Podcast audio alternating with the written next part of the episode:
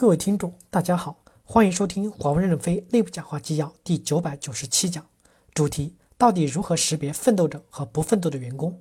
接上文。郭平说，提到共同发展，国企里关于财务总监有个解决方案，我们需要借鉴这个解决方案。国企的财务总监的工资是上级给的，奖金跟服务的部门相结合的。我们在解决方案上避免一刀切，既要承担一些只服务职责，对于工作单元的绩效也应该承担责任。对未来，我主张对于 CFO 财务骨干也建议采用类似的解决方案。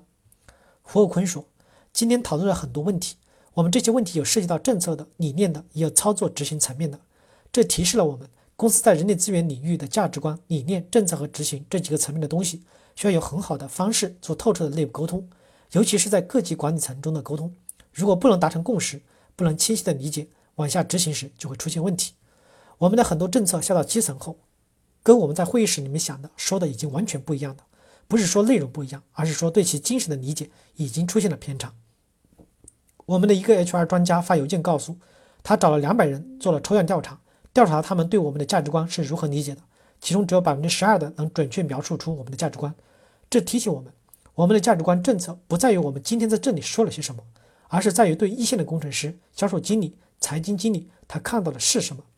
我希望把今天的沟通会作为一个开始。今后定期召开这样的沟通会，用这样的机制层层达成共识。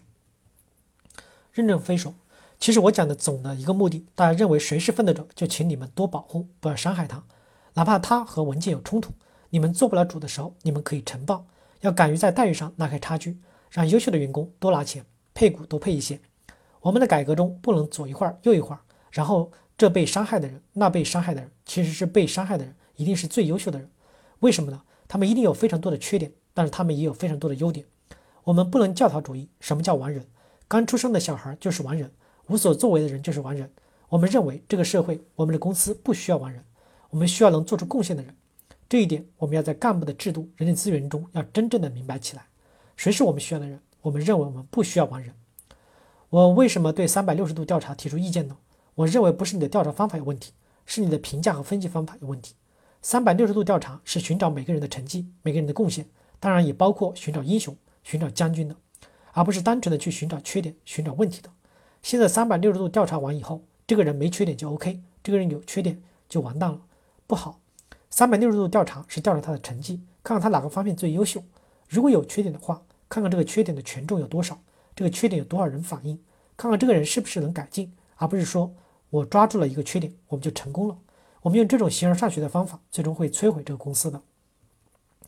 这一次公司提高配股线是非常非常重要的战略。